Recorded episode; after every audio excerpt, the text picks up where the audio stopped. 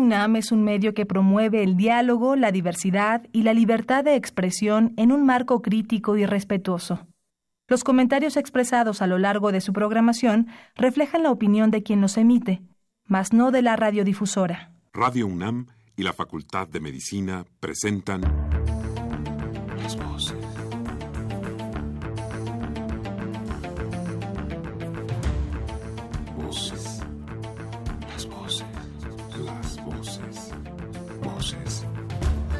Las voces de la salud.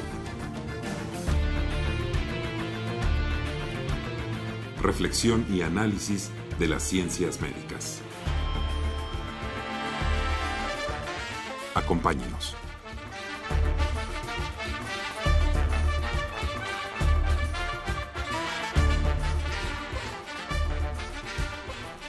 Muy buenas tardes, muy buenas tardes. La Facultad de Medicina de la Universidad Nacional Autónoma de México y Radio UNAM les dan la más cordial bienvenida a su programa Las Voces de la Salud. Soy Alejandro Godoy. El día de hoy para hablar con ustedes de accidentes cerebrovascular en adultos mayores. Para ello, se encuentra con nosotros el día de hoy el doctor Manuel Flores Ibarra. El doctor Manuel Flores Ibarra es médico cirujano por la Facultad de Medicina de la UNAM, cuenta con una especialidad en medicina interna del Hospital General de México, una especialidad en geriatría, también por el Hospital General de México, y una maestría en educación por la Universidad Anáhuac, Campus Norte. Miembro colegiado por las especialidades de medicina interna y geriatría. Y hoy, en la en las voces de la salud le damos la bienvenida, doctor. ¿Cómo está usted? Muy buenas tardes. Bien, muy buenas tardes. Gracias por la invitación. Es un gusto estar aquí con ustedes. Muchísimas gracias. Como siempre, los queremos invitar para que se comuniquen con nosotros a través de nuestros teléfonos el 55 36 89 89 con dos líneas 55 36 89 89 y también tenemos un LADA sin costo 01800 505 26 88. Lo invitamos desde ahora a que se comunique con nosotros, haga sus preguntas, sus comentarios, alguna sugerencia para algún otro programa futuro. Son bienvenidos sus comentarios. Bien, doctor, ¿qué le parece si comenzamos por el principio? ¿Qué pasa en nuestro cerebro con el paso de los años? Pues bueno, es una condición muy compleja eh, en términos médicos, en términos de fisiología, porque el cerebro es de los órganos del cuerpo que tiene una complejidad estructural y funcional muy importante. Eh, a lo largo del tiempo nosotros eh, podemos datarnos desde que nacemos, ya empezamos a tener un envejecimiento celular a lo largo de este de esta calidad de vida inclusive que nosotros nos estamos eh, compartiendo día a día desde luego cuando llegamos a cierta edad que puede ser aquella mayor de la quinta década de la vida, 60 años o más, obviamente ya empezamos a tener este tipo de cambios eh, fundamentales en el, en el cerebro. A veces ya no es eh, tan fácil recordar algunas cosas y obviamente cuesta un poco de trabajo inclusive llevar a cabo algunos procesos funcionales tan complejos como simplemente vestirse o incluso eh, la pérdida de memoria, cosas muy sencillas como dónde dejé las llaves, cosas como, cosas como esta que podríamos decir que es natural que se presente el deterioro cognitivo, doctor. Sí, desde luego. Eh, de hecho, es uno de los aspectos que nos eh, mueve mucho como médicos en los pacientes cuando tenemos ya al frente al enfermo y tenemos alguna oportunidad de revisarlo. La memoria es uno de los primeros datos clínicos que nos alertan sobre posibles daños que pueda tener el cerebro con el paso del tiempo. A veces olvidos, como usted bien lo comenta, eh, el olvidar las llaves, el decir si uso lentes, dónde dejé mis lentes, pueden ser olvidos a lo mejor sin importancia en un, en un principio, porque obviamente el cerebro tiene esa plasticidad cerebral o esa sustitución de funciones que en el momento lo puede compensar. Llega un momento en que esta situación ya no es posible y obviamente llevamos al límite de nuestras capacidades. Pero cuando ya nosotros tenemos un problema de memoria ya muy eh, evidente, notorio en la familia y que eh, también tenemos alteraciones inclusive de nuestras conductas, obviamente eso es un dato de alarma terrible para la familia. Obviamente mm, a veces puede ser inadvertido, pueden pasar años, no nos damos cuenta hasta que notamos ya estas características muy, muy específicas en la conducta. Pero desde luego puede ser un, un dato de alarma el tener un paciente adulto mayor con, con, deficiencias en la memoria, no, no las comunes, sino un poquito más eh, específicas, inclusive podría yo decir hasta un tanto ejecutivas, cuando ya implica más movimientos, más razonamientos y más involucro de grupos neuronales, pues desde luego esto ya nos, ya nos está afectando. Eh, eh, comentaba hace un momento que simplemente el hecho de, de amarrarse la agujeta del zapato o vestirse ya implica mucho trabajo orgánico cerebral para poder nosotros estructurar esta condición. A veces en el paciente ya estas eh, ejecuciones ya muy altas en el cerebro pues cuesta desde luego mucho trabajo llevarlas a cabo y a veces pues ya no las hacemos. Yo quiero reiterar la invitación a nuestros radioescuchas. Seguramente todos en nuestra casa, en nuestro trabajo, conocemos a alguien o tenemos un familiar cercano a, la posibilidad de este tipo de situación.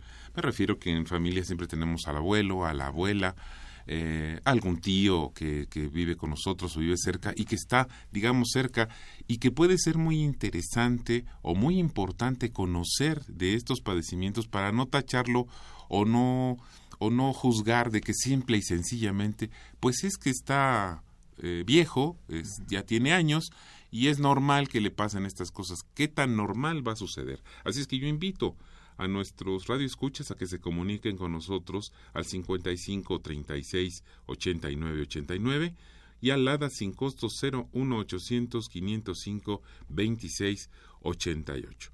Doctor Manuel Flores Ibarra, ¿cómo y cuándo se da o cómo se presenta este deterioro en los adultos mayores?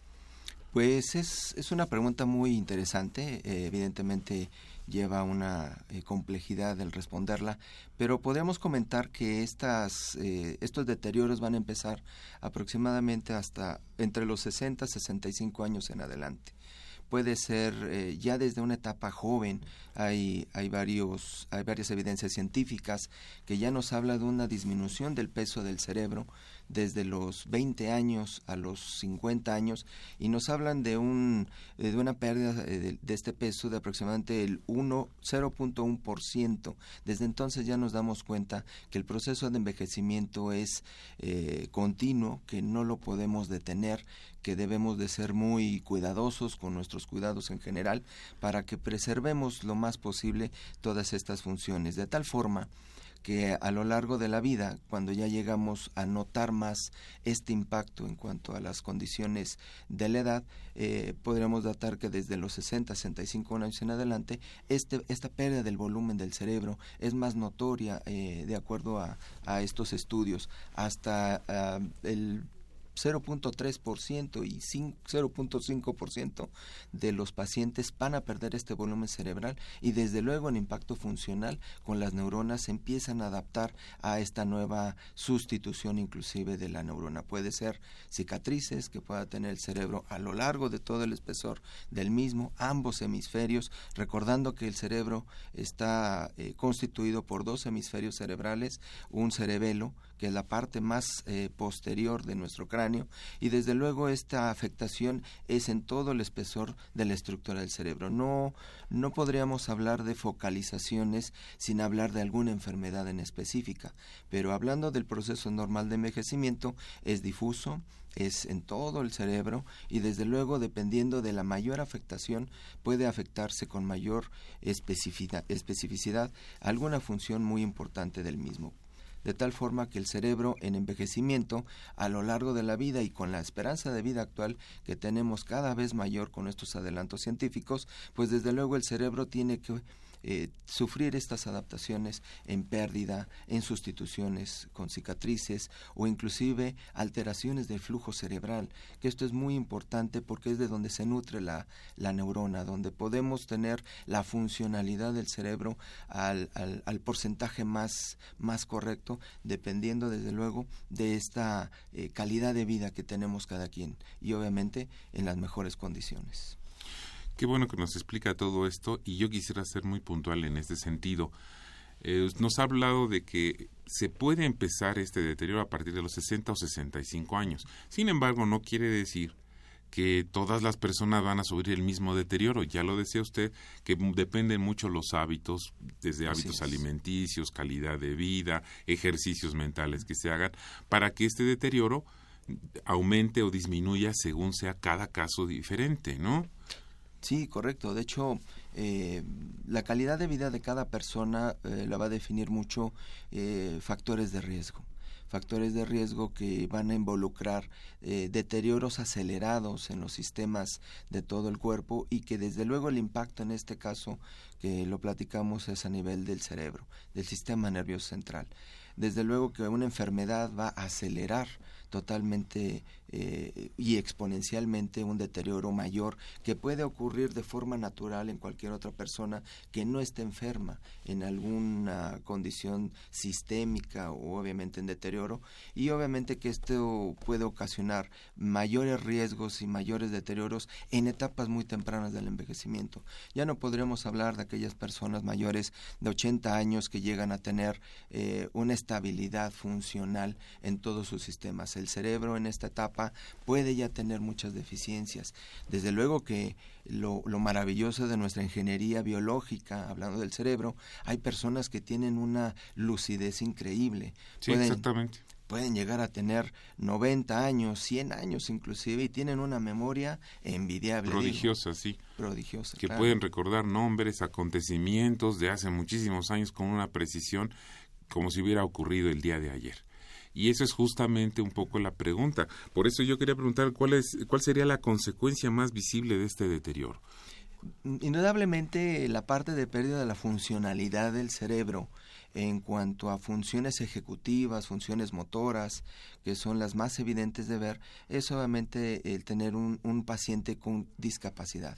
Obviamente el tener la discapacidad en, en, grado variable por esta condición es lo que más nos va a alertar inclusive al seno de la familia, porque ya el paciente no puede vestirse solo, no puede a lo mejor recordar dónde dejó inclusive su, su dinero cuando lo tienen en casa y lo tienen ubicado en un lugar, o bien eh, no pueden o, ya necesitan de ayudas para hasta comer. Ya estoy hablándoles de casos muy, muy, muy graves, muy eh, deteriorados en función de tiempo y de, y de deterioros, pero desde luego que esto nos va a alertar en reducir lo más posible estos deterioros, que son fundamentales para preservar esta autonomía en los pacientes y desde luego en nuestros adultos mayores, que son totalmente funcionales cuando tenemos prevención a tiempo. Yo he escuchado muchas veces que, pues, algunas personas, algún compañero, alguien en la calle, habla de que tiene un familiar ya con demencia y quizás este no sea propiamente el término correcto, no sé, quizás sí. Yo aprovechando la visita que usted nos hace hoy acá a Radio Mazo, al programa, quisiera preguntarle qué es la demencia, cómo, cómo entendemos realmente este término. Eh, desde luego que el hablar de demencia es un diagnóstico muy fuerte al seno de la familia, desde luego puede ser de tal impacto que pueda haber mucha disociación, inclusive en el núcleo de la familia, porque puede ocurrir que la persona que sea el paciente sea el eje central, el proveedor de, de todos los recursos en la misma.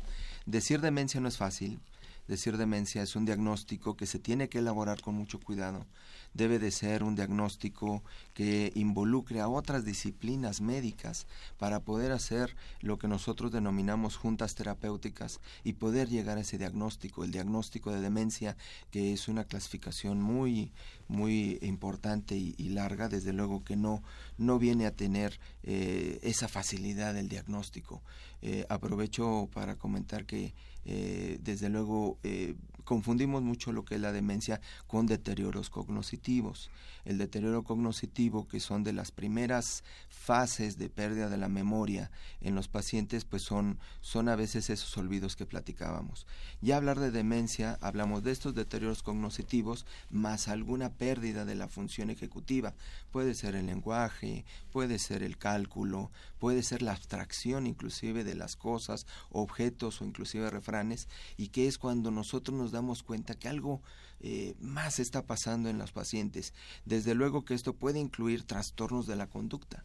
Esto, este, este conjunto, que puede ser hasta un síndrome, eh, que es un conjunto de, signos y síntomas, eh, desde luego nos van a llevar a pensar en que el paciente pueda cursar algún tipo de demencia, pero ojo, eh, no es un diagnóstico a la ligera, es un diagnóstico con mucha responsabilidad en el área médica y desde luego que necesitamos ubicarlo en, la más frecuente o en la más posible. Eh, Mientras tanto, esto debe de, debe de detectarse solamente como deterioros cognitivos que pueden ser leves, moderados o severos y ya de aquí podíamos o podemos partir a pensar en una posible demencia con una serie de estudios muy especializados, estudios muy especializados que nos pueden llevar a este gran diagnóstico. Y, e insisto, no es fácil el diagnóstico, no podemos nosotros decirle a cualquier familia o cualquier eh, responsable de esta persona que tiene una demencia, siempre y cuando eh, tengamos siempre los estudios que nos avalen esta situación y que con toda responsabilidad eh, médica, social, lo podamos nosotros aterrizar, desde luego. Fuera del aire comentaba yo con el doctor Flores de que en algún momento todos, todos nosotros, vamos a ser pacientes de alguna enfermedad, seguramente porque la naturaleza es así. Un día estamos bien, somos jóvenes, somos fuertes, tenemos las capacidades íntegras o completas, pero hay un deterioro natural, en el mejor de los casos, a través de los años, va a venir un deterioro normal de envejecimiento de nuestras células, de nuestro cuerpo, de nuestros órganos. Y es ahí donde tenemos que considerar, desde mi punto de vista, y quiero preguntarle si estaría usted de acuerdo, que todos debemos considerar que tenemos ahí junto a personas que ya pasaron, que pasaron por nuestras eh, mismas circunstancias y que ahora, en su vejez, tienen o empiezan a tener estas deficiencias que, más allá de juzgarlas, habría que entenderlas, entenderlas, y que entiendo que cada caso es muy diferente, pero habría que entender que es, en este caso, como nos está explicando, eh, diagnosticar demencia requiere mm, varios especialistas, muchos estudios, mm, eh, situaciones de un diagnóstico muy serio, a, juzgar simplemente algún eh, familiar con, con bastantes años, digamos más de, más de 60, más de 80, que tiene algún olvido, incluso que se le olvida cómo se llaman sus hijos. Y que al, día siguiente sí se acuerda, pero un día no se acordó y entonces sería terrible juzgar y decir es que ya está demente mi, mi familiar. Entonces yo quiero preguntarle, para, eh, para ir entrando al tema, eh, de un accidente cerebral o vascular. ¿Cómo definir esto? ¿Cuál sería? ¿Cómo definimos qué es un accidente cerebral o vascular? Sí, desde luego eh, comentábamos acerca de la circulación a nivel del cerebro, eh, desde luego que este tipo de, de alteraciones ya en el flujo sanguíneo cerebral, que es el encargado de nutrir, llevar oxígeno, mantener un metabolismo estable en el cerebro, se va afectando con el paso del tiempo. Eh, eh, puede, puede ser que la persona, estando en un estado de enfermedad crónico, que puede ser la presión arterial alta, podría ser inclusive la diabetes, se ve afectado de, de, forma directa la vasculatura cerebral en este sentido. De tal forma que nos acerca mucho a una grama, gran gama de, de clasificación de la enfermedad vascular cerebral, que puede ser una eh, clasificación enfocada a la parte del corte súbito de la circulación, que sería la parte isquémica o la enfermedad vascular cerebral de tipo isquémico, y el otro gran rubro sería la hemorrágica. La hemorrágica, desde luego, tiene que ver mucho también con la vascularización y desde luego de esas grandes hemorragias a nivel del parénquima cerebral que nos pueden deteriorar a una persona de forma importante. La más frecuente de ellas siempre va a ser en funciones de los riesgos la parte isquémica o la parte del corte súbito de esta circulación y que desde luego va a empezar a deteriorar eh, áreas muy específicas del cerebro dependiendo de la del, arteria o vena que se haya obstruido y desde luego que nos va a dar esta, esta condición. Se habla inclusive que de la parte isquémica puede ser cerca del 80% de, de frecuencias en cuanto al corte de la circulación y el resto sería las hemorrágicas. Déjeme ver si entendí bien. Estos dos grandes rubros. A ver, nuestro cerebro se alimenta de oxígeno y de otras sustancias, me imagino. Es correcto. ¿Y cómo llega esta alimentación? A través de venas y arterias, a través de arterias. Así es. Cuando una arteria sufre, puede sufrir dos accidentes. Dos tipos de accidentes. Dos tipos. Dos tipos de accidente. Uno que es el taponamiento, la obstrucción. Así es. Y el otro es la ruptura, de alguna forma, y viene este derrame. Es correcto. Esas son las dos formas que, que estoy entendiendo que nos está explicando, doctor. Sí, Sí, de hecho va a depender mucho de la causa raíz que nos lleve a esta alteración. Hay una clasificación muy importante para derivar estos dos grandes grupos, para ver la causa más frecuente. Brevemente podríamos comentar en el caso de la parte isquémica, de las más frecuentes es eh, la enfermedad de aterosclerosis. La aterosclerosis es una degeneración paulatina de la parte íntima de las venas, también de las arterias, que va eh, acumulando con el tiempo placas de grasa y varias sustancias fibrinoides que pueden obstruir todo un trayecto arterial o venoso importante a nivel del cerebro y que vaya reduciendo paulatinamente el flujo de este, de este aporte nutricional y de oxígeno al cerebro, de tal forma que en algún momento eh, sin previo aviso inclusive, pueda obstruirse de forma súbita esta circulación y viene desde luego la parte de la isquemia o de la eh, corte circulatorio del, del cerebro. Eh, en el otro lado, la parte de la hemorragia, que son eh, también deterioros o desgastes venosos y arteriales, principalmente arteriales, de la parte íntima de estas arterias, que puede ocasionar que se adelgace la misma y ocasionar rupturas espontáneas con variaciones, voy a poner el ejemplo de la presión arterial alta, con variaciones de la presión alta empiezan a tener esta ruptura espontánea y que pueden ser en vasos tan importantes que ocasionen una hemorragia de forma súbita y, e importante para la parte clínica del paciente. Señoras y señores, ¿tiene usted alguna, tiene ustedes alguna pregunta, algún comentario respecto al tema de hoy, accidente cerebrovascular en adultos mayores? Llámenos, por favor. Nuestros teléfonos son el 55 36 89 89, repito, 55 36 89 89 y el LADA sin costo 01800 505 26 88. Doctor Flores Ibarra, ya hablamos o ya nos explicó qué es un accidente cerebral vascular. Es lo mismo que un ictus, lo que se llama ictus, ¿nos podría definir qué es uno y otro en todo caso, por favor?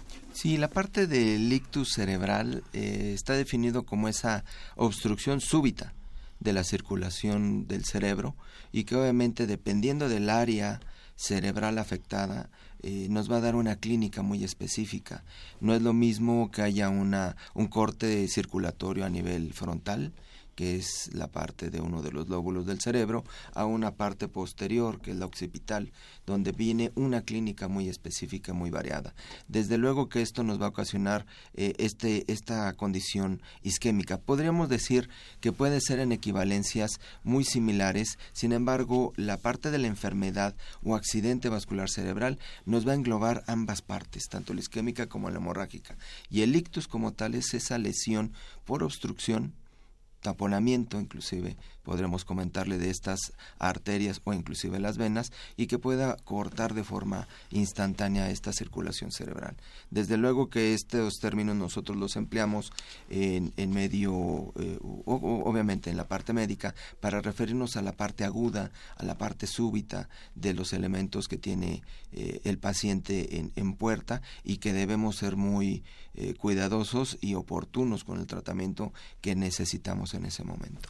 Y ahora bien, ¿cuántas clases hay? ¿Cuántas clases y, cuáles serían sus características principales? Eh, yo creo que retomando la clasificación, sí se podrían definir estos ictus en obstrucciones súbitas y que son las isquémicas y desde luego las hemorrágicas. Eh, comentábamos que son muy importantes y desde luego yo creo que aquí eh, es oportuno ligar que la parte hemorrágica es una de las más graves. La parte hemorrágica puede ser, comentaba un instante, súbita, de una cantidad variable de, de, sangre que se acumula de forma normal en el cerebro y que desde luego esto va a ocasionar déficits neurológicos terribles e instantáneos y que puedan eh, poner en riesgo la vida de la persona. Hay una eh, hemorragia que puede estar también relacionada con, con estos eh, con esta etiología en la parte hemorrágica que es la hemorragia subaracnoidea La hemorragia subaracnoidea es un aspecto de hemorragia que se, se acumula sangre en un espacio virtual que tiene el cerebro con las meninges. Las meninges es la parte que cubre el cerebro para protegerlo en, en, su función más esencial y obviamente el líquido que circula entre el cerebro como tal y este tejido fibroso que son las meninges es el espacio subaracnoideo. Este espacio subaracnoideo cuando hay una ruptura por un aneurisma que es una dilatación arterial eh, obviamente anormal de, estas arterias, al, al, momento de tener una variación de presión se rompe y empieza a tener una hemorragia en todo este espacio virtual, ocasionando al paciente en el momento justo mucho dolor de cabeza, inclusive se data que tiene hay pacientes que emiten un, un quejido muy estridente por el gran dolor que tiene la distensión de esta ruptura del, de la arteria en el espacio y desde luego viene mucho dolor de cabeza. Puede ser en el momento que el paciente pierda el estado de despierto se desmaye, esté inconsciente. Obviamente estamos hablando de cosas muy graves. En este momento el paciente requiere de atención inmediata hospitalaria para obviamente determinar eh, la gravedad de la lesión, eh, el compromiso o involucro de estas áreas cerebrales que son diversas y tienen muchas funcionalidades y desde luego que es eh, estabilizar al paciente lo antes posible para que no haya un deterioro mayor que inclusive pueda estar de riesgo su vida. ¿Es igual que en hombres y mujeres? ¿Quiénes lo, padecen más, doctor, y por qué? ¿Por qué sería esta diferencia? Es muy importante esta pregunta. Eh, pareciera que es fácil de contestar. Sin embargo, tiene mucho que ver, eh, sí, desde luego, con estos cuidados que comentábamos y obviamente con las expectativas de vida. Curiosamente, antes de los 80 años es muy frecuente o es más frecuente en los hombres. Eh, para presentarse este tipo de, alteraciones. Eh, evidentemente hablo mucho más en frecuencia del ictus o de eh, la enfermedad vascular de tipo isquémico.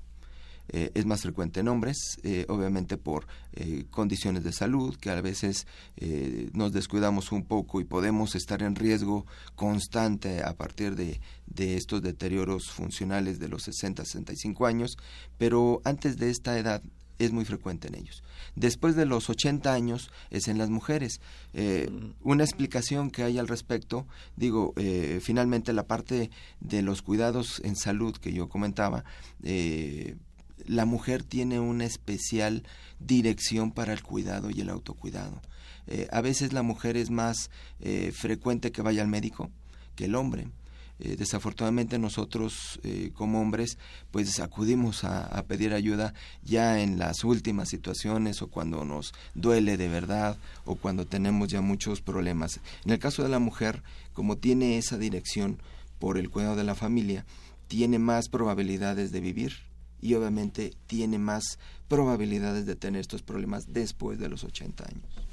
Y, dígame una cosa, ¿se mm, sabe cuáles son las causas? Me refiero a si se sabe que si esto es genético, es hereditario. ¿Hay alguna relación en, en este sentido? Sí, depende mucho de la causa eh, teológica o, causa en específica que nos lleve a una de estas dos grandes eh, eh, situaciones de riesgo, tanto en la isquemia como en la hemorragia. Hay enfermedades que son de tipo genético, que pueden tener una mediación por anticuerpos, que pueda lesionar por esta situación los vasos sanguíneos o algunas malformaciones que pueden ser inclusive de nacimiento que sean congénitas y que desde luego pongan el riesgo en riesgo al, paciente de forma importante.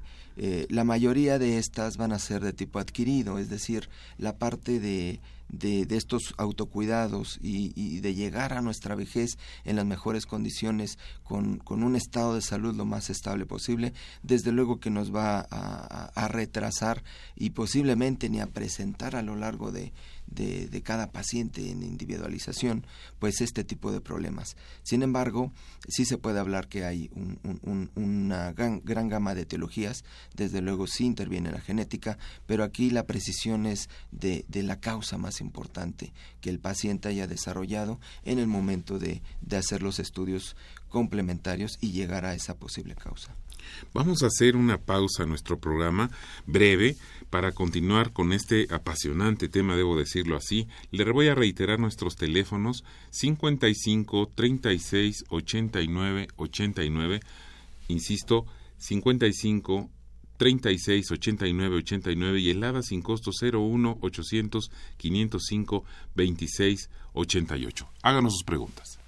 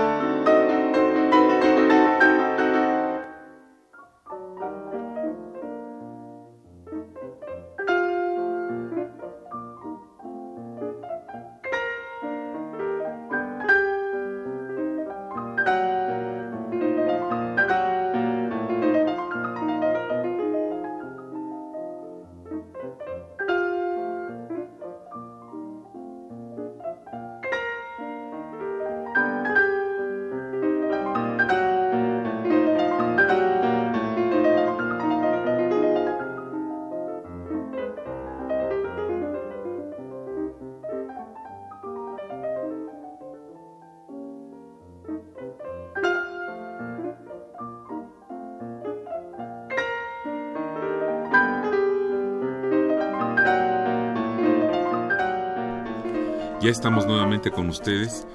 Nuestros teléfonos son el 55 36 89 89, 55 36 89 89 y un LADA sin costo que es el 01800 505 26 88.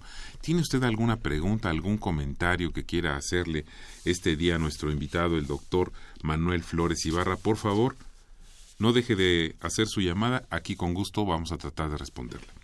Estábamos comentando, doctor, antes de, antes de hacerle la siguiente pregunta que tengo por aquí preparada los, sobre los factores de riesgo para padecer este tipo de accidente, me estaba hablando de cómo está la pirámide poblacional, de cómo va a ser el cambio en el futuro de nuestro país. El número de adultos mayores se va a, aumentar. Platíquenos, eh, porque esto es muy importante, que lo que me estaba diciendo. Sí, es una condición, ya hablando de, de nosotros como como país, como México, eh, las proyecciones que tiene el Consejo Nacional de Población, que es la CONAPO, eh, en cuanto a la población general en nuestra república, obviamente nos habla que eh, ciertas proyecciones ya que hay al 2030, inclusive al 2050, la pirámide poblacional se está modificando.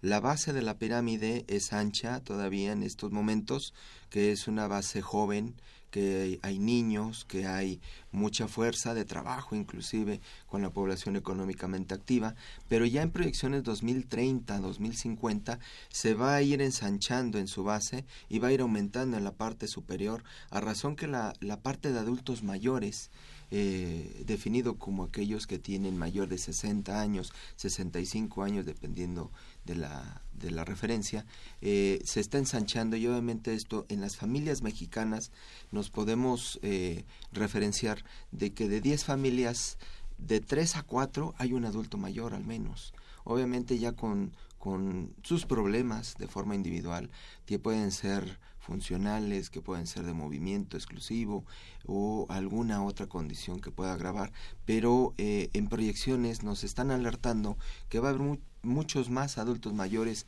en el, con el paso del tiempo y que obviamente esto es un problema inclusive de salud pública que necesitamos estar eh, muy atentos para poderlo compensar y desde luego alertar a todos los sistemas de salud que eh, se nos viene una carga muy importante de, de atención a nuestros adultos mayores. Y sobre todo, estaba yo pensando mientras lo escuchaba, en el seno de la propia familia, y voy a insistir en ello, Em, incluso ya existe una ley que, castiga el deterioro, el, daño, el abandono a los adultos mayores, porque de pronto evidentemente no sabemos qué hacer con ellos o no queremos saber qué hacer con ellos, porque parece como, como que estorbaran y es una situación que con los años se ha ido modificando. Hasta donde yo recuerdo, los grandes maestros, la, gran orientación siempre han sido los adultos mayores. Sin embargo, pues en el proceso de la vida cotidiana, esto se ha ido, ha ido cambiando y ha ido modificando. De ahí que bueno, este tema para mí y para espero que para nuestros radioescuchas resulte interesante saber qué hacer o conocer perfectamente de qué se trata este problema para saber entenderlo y en todo caso actuar en su momento adecuado, ¿no le parece? Sí, desde luego. Eh, yo creo que es una falta de información muchas de las ocasiones cuando nosotros queremos eh, inconscientemente, involuntariamente a veces aislar al adulto mayor que es una persona que no entiende, que no escucha, que nos regaña mucho, y que obviamente esto puede tener un trasfondo médico importante en funciones eh, muy ejecutivas.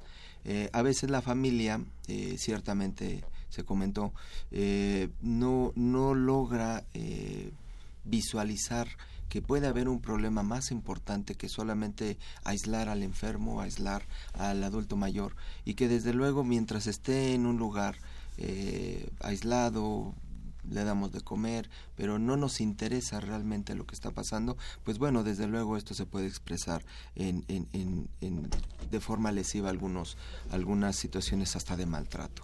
Eh, desde luego que esto no, no es conducente en función de la eh, de los cuidados del adulto mayor y desde luego esto es eh, informarnos con los especialistas, con los médicos, inclusive de primer contacto, para que nos puedan orientar qué hacer cuando se nos presentan alguna de estas situaciones.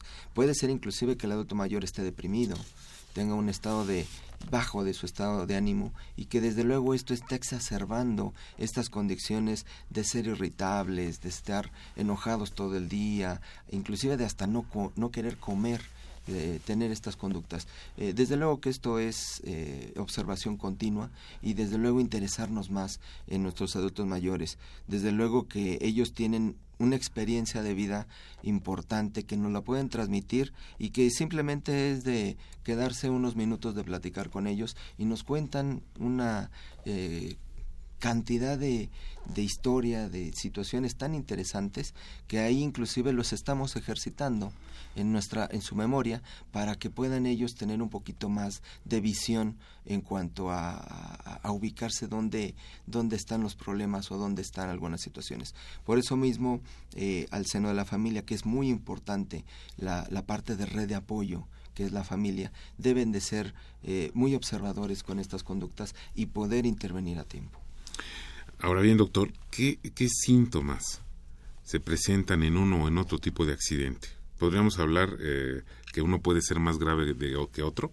Sí, desde luego. Bueno, la parte de la clínica en cuanto a estas eh, alteraciones eh, comentadas un momento depende mucho del área anatómica eh, y funcional que tenga el cerebro.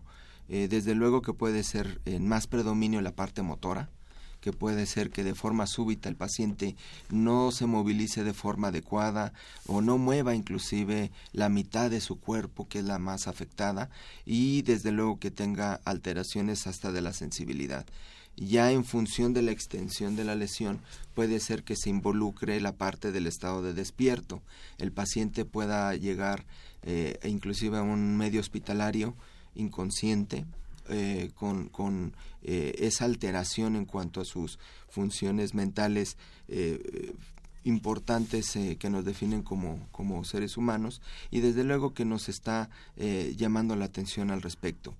es importante considerar que en algún tipo de lesión que esté muy cercana a la parte periférica del cerebro, como es este, este corte de la circulación, pueda presentar inclusive el paciente crisis convulsivas. Ya estamos hablando de cosas muy graves, situaciones clínicas muy graves, que el paciente definitivamente debe de ser visto en un servicio de urgencias, no de forma ambulatoria, como podría ser un consultorio, que es donde a veces se, se pierde un poco de tiempo en la atención inmediata al paciente. Esto, desde luego, en, en, función de preservar la funcionalidad, es el tiempo es oro, dirían eh, varias personas. Eh, para nosotros también, entre más tiempo pase, más deterioro hay en el parénquima cerebral, en el cerebro como tal, y desde luego esto nos va a dar mucho, mucho de qué poder hacer a tiempo y obviamente que lo podamos eh, referenciar. En el caso de la, de la parte hemorrágica, yo lo ubicaría como una de las más graves, dependiendo mucho de esta localización y dependiendo mucho de si es arterial o venosa. La parte de la, de la hemorragia arterial en el cerebro es muy grave porque es una eh, presencia súbita de sangre con una presión importante porque cada arteria tiene una presión más alta que la vena. Y desde luego cuando hay una ruptura de esta arteria el cerebro empieza a sufrir mucho no obstante la falta de circulación sino la misma presión del coágulo o de la sangre misma del centro hacia la periferia de lo que es el cerebro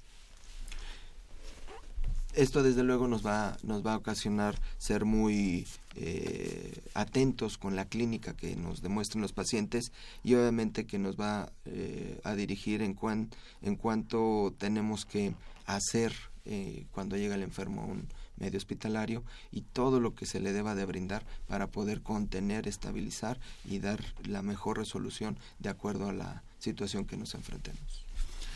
Mire, doctor, están llegando ya bastantes preguntas. Voy a tratar de sacarlas todas al aire. Les reitero, nuestros teléfonos son el 5536-8989 y el 01800-505-2688. El tema de hoy es accidente cerebrovascular en adultos mayores. La primera pregunta que nos llega es del licenciado Avilés, que felicita al programa por el tema y su comentario es, ojalá los hijos puedan entender que hay cosas que uno, a determinada edad, ya no puede hacer y no por falta de ganas. Es el señor Avilés de 73 años. Sí, desde luego, yo creo que eh, tenemos que dar la importancia de vida a, a, cada, a cada situación, a cada condición inclusive. No es eh, que uno no quiera, no es que uno eh, deje de hacerlo. Puede haber alguna condición especial en cada paciente que lo pueda limitar en, en ciertas situaciones. Eh, sin embargo, vistas a tiempo, se pueden preservar eh, la, la parte funcional, no dejarla perder, que sería una parte comentario de tratamiento, pero desde luego que no es voluntario. Esto depende mucho de esa calidad de vida que comentábamos y que desde luego va a ocasionarle en el paciente eh, algunas situaciones que puedan ser de, de, mucho cuidado en la familia, es decir, puedan eh, ser malinterpretadas, que puedan ser eh, un poco más eh, en cuanto a falta de información, pero desde luego no nos, no nos está eh, ayudando mucho la, la parte de resistencia, de, de ahora necesitas hacerlo, ¿por qué dejas de hacerlo? Hay, digo, hay que entender un poco la situación en particular y desde luego darle un poco más de, de cuidados. Y de ahí la información toda esta información que tienen que tenemos que tener todos. La señora Celia Beltrán pregunta, y, aquí viene, iba a ser justamente la siguiente pregunta, doctor, respecto a la prevención. Dice, eh, ¿qué alimentación debemos tener para evitar los accidentes cerebrovasculares? ¿Y qué otras actividades pueden retrasar estos accidentes? Nos pregunta la señora Beltrán, de 72 años. Sí, es una pregunta muy interesante, no deja de ser compleja porque hablamos de una individualización de los tratamientos. Obviamente cada caso es distinto, cada caso lleva a tener una eh, especial dirección sobre qué tenemos que hacer por condiciones a lo mejor crónicas que ya tenemos de muchos años y me refiero a aquellas enfermedades crónico-degenerativas que desde luego nos afectaron en una etapa tal vez muy temprana de nuestra vida y que ahorita nos están afectando en funciones de tener más discapacidades. Puedo poner el ejemplo de la misma hipertensión arterial. La clave de todo este proceso eh, en cuanto a cuidados y retraso inclusive del mismo es tener una eh, presión arterial lo más estable posible. Acudir al médico, que nos va a orientar sobre qué hacer y cómo hacer en este sentido y desde luego decirnos que de acuerdo a nuestra individualización de, de nuestro padecimiento, tener una dieta que no es bajar de peso, sino es aprender a comer de forma ordenada con los grupos de alimentos correctos y que desde luego nos tengan nutricionalmente estables. Esto nos va a ayudar a tener nuestras regeneraciones lo más eficientes posibles, me, eh, refiero a, regeneraciones celulares, no solamente eh, por el tema que, estamos tratando, sino a nivel general, y desde luego el control de, la ingesta de, sal. Obviamente esto es importante para el paciente hipertenso. El paciente que tiene a lo mejor eh, diabetes o alguna otra enfermedad metabólica variará un poquito la parte nutricional y desde luego que nos está ayudando a tenerlo lo más estable posible. Esto es importante para tenerlo en consideración, individualizar cada caso.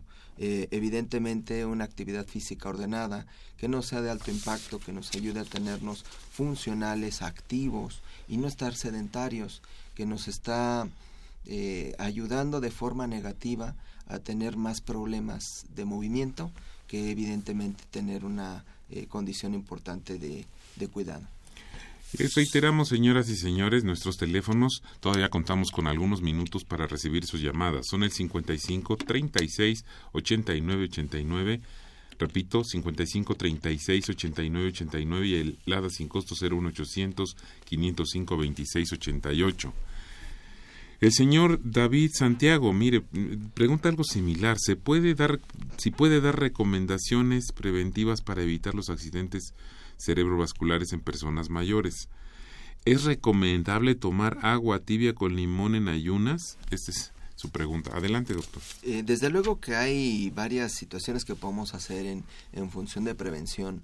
Eh, la parte de, de, la vitamina C que pueda contener el limón ciertamente nos ayuda en algunas situaciones de, de regeneración y de cicatrización en, en, nuestro cuerpo. Desde luego no es el único elemento que debemos de tomar en cuenta. Una dieta eh, completa, equilibrada, eh, con moderada ingesta de, de, grasas inclusive, nos puede ayudar a tener un poquito más estable esta situación y desde luego que nos pueda eh, estabilizar mucho nuestra condición cerebrovascular. desde luego que va a depender mucho también de esta calidad de vida que comentábamos cuando ya tenemos esta eh, eh, alteración por depósito, que es la aterosclerosis en nuestras arterias, y que desde luego el, ser moderados en, esta, en este tipo de ingestas eh, grasas o inclusive alteraciones metabólicas en control, pues nos van a ayudar a tener una, una salud un poquito más específica y desde luego en prevención a largo plazo. Doctor, nos están haciendo algunas llamadas eh, preguntando algún teléfono donde se le pueda consultar o localizar.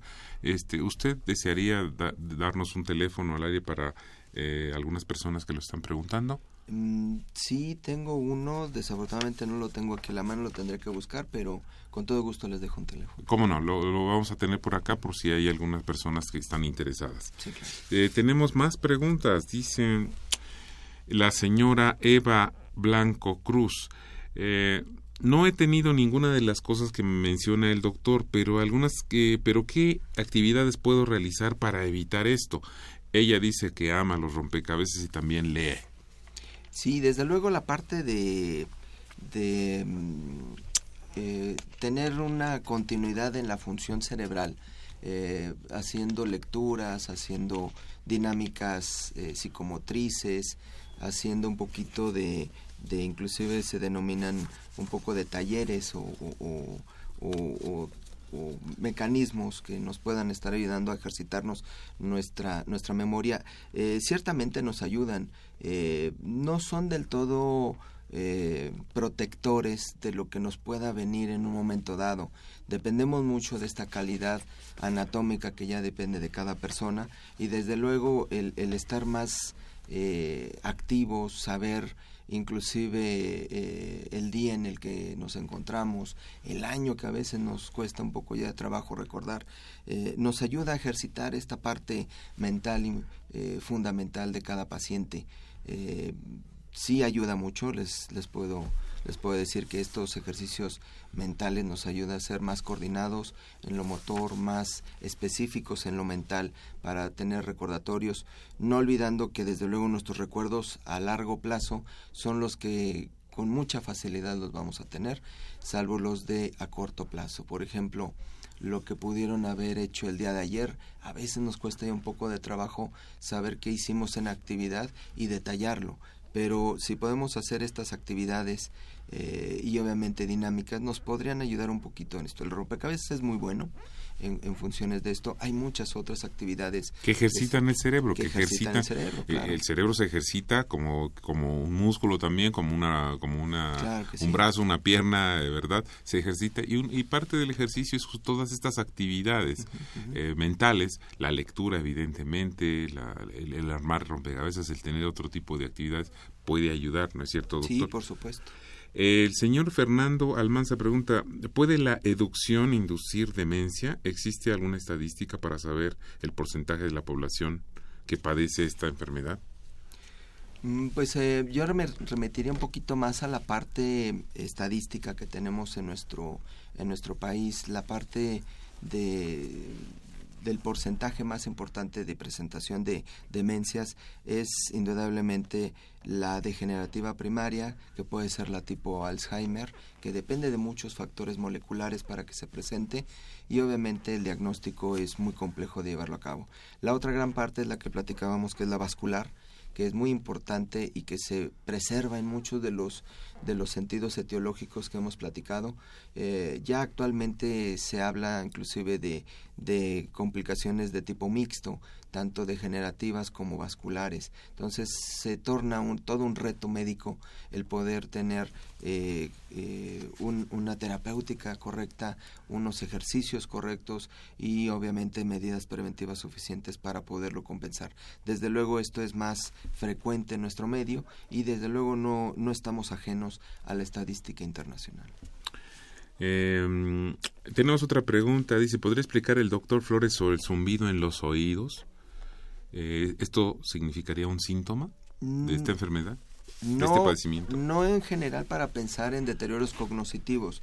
No, no me voy a meter mucho en la parte de demencia, como lo comentamos, es más complejo, pero yo estaría más enfocado a buscar alteraciones de la presión arterial, inclusive hay algunas degeneraciones neuroconductuales del nervio que gobierna y transmite los sonidos a nuestro cerebro, que es el octavo nervio craneal, esto es el sistema nervioso central, que puedan tener alguna alteración, sí, ciertamente por envejecimiento o alteraciones que se hayan afectado a lo largo de la vida. El zumbido de los oídos puede ser una condición crónica que no sea de, de, de un control total, pero se pueden eh, modular de forma en que pueda llevar a cabo una calidad de vida suficiente. Sí nos podría hablar eh, eh, en muchos de los casos de alteraciones de la presión arterial y es importante revisarnos y acudir al médico para llegar a este diagnóstico. Sí, y justamente yo quería insistir sobre esto en el caso de las personas que padecen de presión alta, o sea, lo que es la hipertensión, que debemos tener mucho cuidado porque muchas personas padecen o padecemos esta enfermedad y no, no nos percatamos de ello, doctor. ¿No? Eh, ¿Cuántas veces se le ha mencionado esto, aunque sea un cliché, aunque sea un lugar común, el asesino silencioso? Es una enfermedad que no duele, no se percata uno, pero ahí la tenemos todo el tiempo y hay pequeñas manifestaciones. Lo ya nos había explicado el dolor de cabeza, en este caso el zumbido en los oídos, otro tipo de manifestaciones mínimas que simplemente a veces se toma uno una un analgésico, una pastillita y lo deja pasar.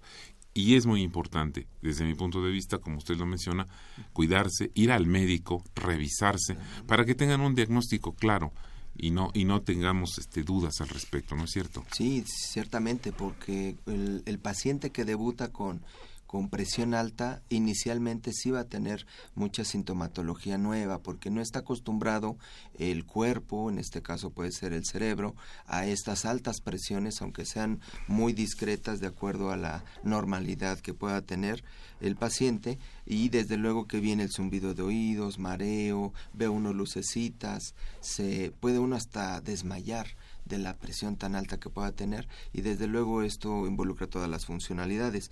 Si es una llamada de alerta, a veces minimizamos, es la verdad, cuando tenemos síntomas y tomamos algún, nos automedicamos, que es muy frecuente un error importante que cometemos, no sabemos si nos va a hacer beneficio o alguna una condición.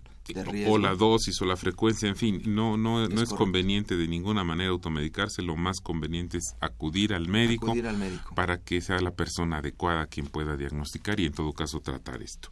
La señora Rosa María Mejía pregunta, eh, comenta, yo padezco otoesclerosis desde hace como 40 años. Ya estoy operada. Quiero consultar al doctor por qué también se me está presentando la falta de memoria.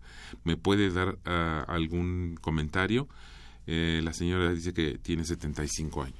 Sí, eh, parte del proceso de envejecimiento que tenemos nosotros como seres humanos y desde luego en, la, en función de lo que pueda pasarnos a lo largo de la vida, eh, posiblemente eh, a, esta persona le ocurrió algo adicional a su, a su membrana timpánica que le ocasionó una rigidez importante y desde luego le ocasiona ya problemas de la audición.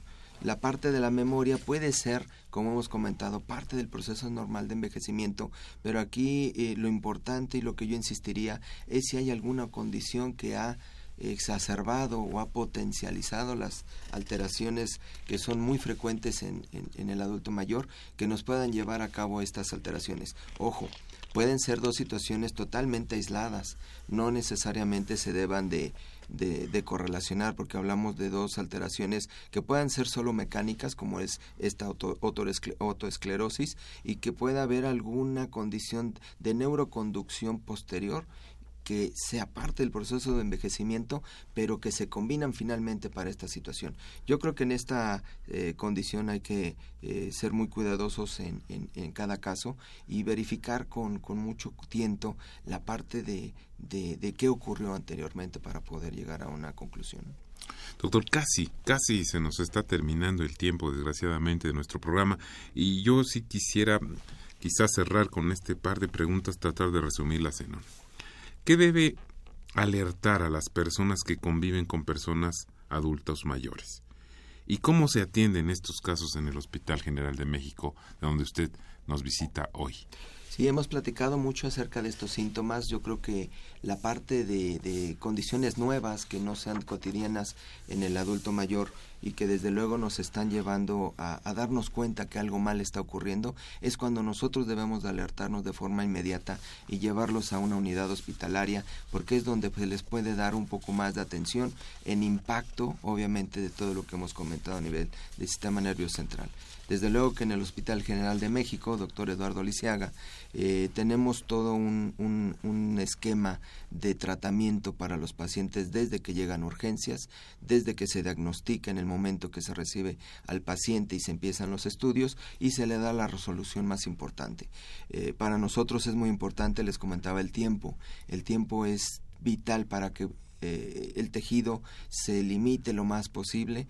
Hay ocasiones que pasa muchas horas y que llegan ya con un déficit establecido neurológico focalizado y que desde luego nos estaba llevando a pensar que eh, ha pasado este tiempo de forma involuntaria. Desde luego nosotros al, al llegar a un paciente en estas condiciones se le, se le eh, ingresa de forma inmediata y se le hacen los estudios protocolarios necesarios para llegar a saber qué tipo de problema tenemos, si es una condición isquémica o hemorrágica y dependerá de cada uno de ellos el tratamiento específico.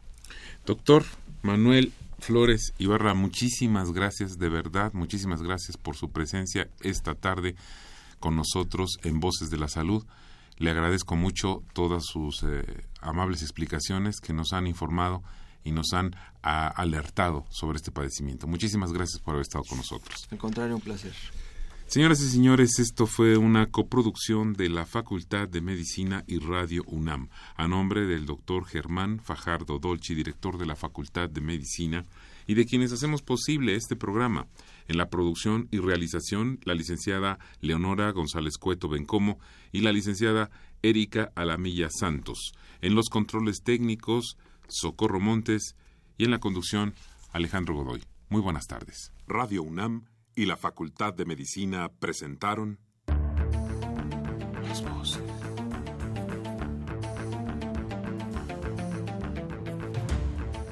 Voces. Las voces. Las voces. Voces. Las voces de la salud. Reflexión y análisis de las ciencias médicas.